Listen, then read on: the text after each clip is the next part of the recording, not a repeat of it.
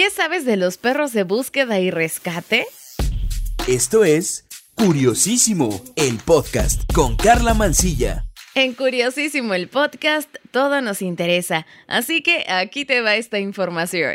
La Ciudad de México es una zona vulnerable a sufrir terremotos. De ahí la importancia que tiene el programa de perros de rescate de la Universidad Nacional Autónoma de México, o sea, la UNAM. El fin es localizar a personas atrapadas en escombros. Entre los principales objetivos de este programa es difundir la importancia de que la Ciudad de México cuente con equipos especializados en detección de personas atrapadas en estructuras colapsadas también dar a conocer las acciones básicas de protección civil en casa y sobre todo fomentar la cultura de la protección de los animales. Y esto se puede lograr al entrenar a los perritos y a sus dueños para que puedan ser un binomio en caso de algún desastre natural o de alguna emergencia. El programa de manejadores de perros de búsqueda y rescate también ha asesorado a grupos e instituciones de 15 estados de la República, esto incluida la Cruz Roja de la Ciudad de México. Este programa opera a través de voluntarios, quienes en su mayoría son universitarios. Sin embargo, también hay personas externas a la máxima casa de estudios que trabajan dentro del voluntariado. Fíjate que este programa nació en 1987. Esto fue después de los sismos de 1985 en la Ciudad de México y tiene entre sus filas a alumnos cuadrúpedos de razas que van desde labrador o pastor belga malinois hasta chihuahuas. El escenario de caos proviene de cualquier fenómeno natural violento o provocado por el hombre. Así que ayudar a salvar vidas y localizar personas enterradas entre fierros retorcidos y escombros es una de las tareas vitales de esta unidad canina K9 de rescate y salvamento del programa de manejadores de perros de búsqueda y rescate que se conocen como PMPPR de la UNAM. Esto reconocido internacionalmente. Y los binomios se entrenan en una situación que simula un desastre, en el que las estructuras están vencidas y es digamos que una escena de un derrumbe piedra sobre piedra. Ellos mismos, dentro de este voluntariado, cuentan con un perímetro de decenas de metros cuadrados para poder trabajar. El titular de esta unidad canina K9 se llama Julio Velázquez Rodríguez y obviamente también es de la Universidad Nacional. Y bueno, lo que alguien normal diría que es un tiradero de cascajo, no es así. Todo lo que está encima le sirve a los perros, eh, ya que en realidad esto es a lo que un perrito se enfrentaría en una situación de desastre. Y bueno, aún así, digamos que ese tiradero de cascajo no es ni el 30% de lo que realmente se encuentra en los desastres. Julio Velázquez cuenta en una entrevista para Gaceta UNAM lo siguiente. Lo vimos en el sismo de 2017, donde las estructuras derrumbadas siguen teniendo una altura de varios metros sobre el nivel de la calle, y el perro se enfrenta a esos montones de escombros y de situaciones complejas. Lo que pretendemos es que el animal esté muy habituado a todas esas situaciones. Así que en realidad no es un montón de cascajo, ¿verdad?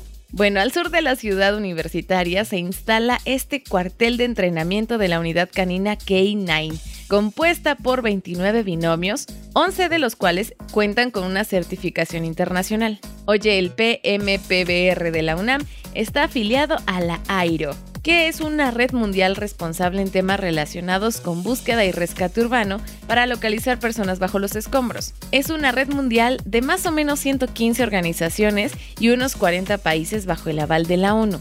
Julio Velázquez, que también es jefe del Departamento de Atención de Emergencias de la Dirección General de Análisis, Protección y Seguridad Universitaria de la UNAM, es delegado de la AIRO para México y América Latina.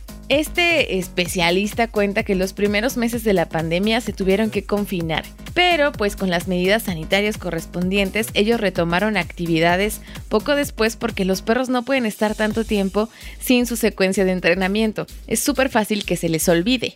Bueno, también Julio dice que uno de los principales objetivos es tener la mayor cantidad de perros certificados en todo el país y esto va a ayudar a expandir las posibilidades que tiene la universidad como misión de difundir esta labor, ¿verdad? Julio Velázquez también cuenta que los perritos en realidad trabajan con aromas. Eh, los perros señalizan y avisan dónde está ubicada la presunta víctima y con esto pueden lograr sacarla del sitio con vida. Ellos en los entrenamientos simulan eh, que a lo mejor esta persona tiene una condición de alguna afectación física y hay que proceder al rescate.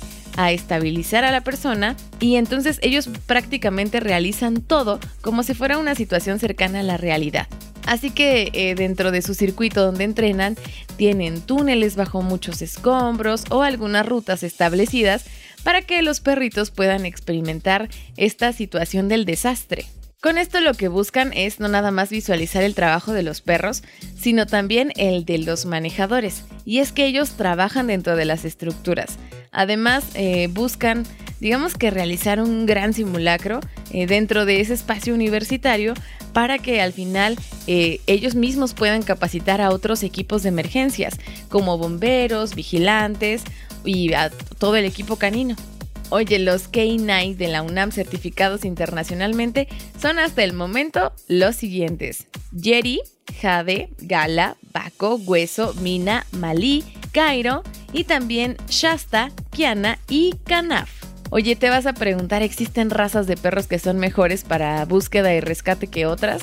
Pues por supuesto que sí. No debemos olvidar que los perros son animales diseñados por el humano y esto a través de una selección genética bien trabajada, pues se ha logrado desarrollar diferentes razas para cubrir algunas necesidades humanas. Pero, ¿cómo tiene que ser un buen perro de búsqueda y rescate? Pues el perro de búsqueda tiene que ser ágil y con alta resistencia para poder hacer frente al trabajo que le espera. Por ello suelen utilizarse razas medianas o grandes. También es importante que los perros con instinto de presa y que se obsesionen con cumplir su objetivo sean capaces de ser capacitados para este trabajo, por decirlo de algún modo. Porque además se enfrentan a situaciones adversas sin rendirse. Digamos que por esto los perros que más se sugieren para este trabajo son los pastores alemán, pastor belga, border collie, golden retriever o labrador. Pero acuérdate que en la UNAM hay chihuahuas entrenando. También tienen que ser perritos que deben gozar de un buen sentido del olfato y deben tener unos rasgos de carácter determinados. Lo que se necesita es lo siguiente.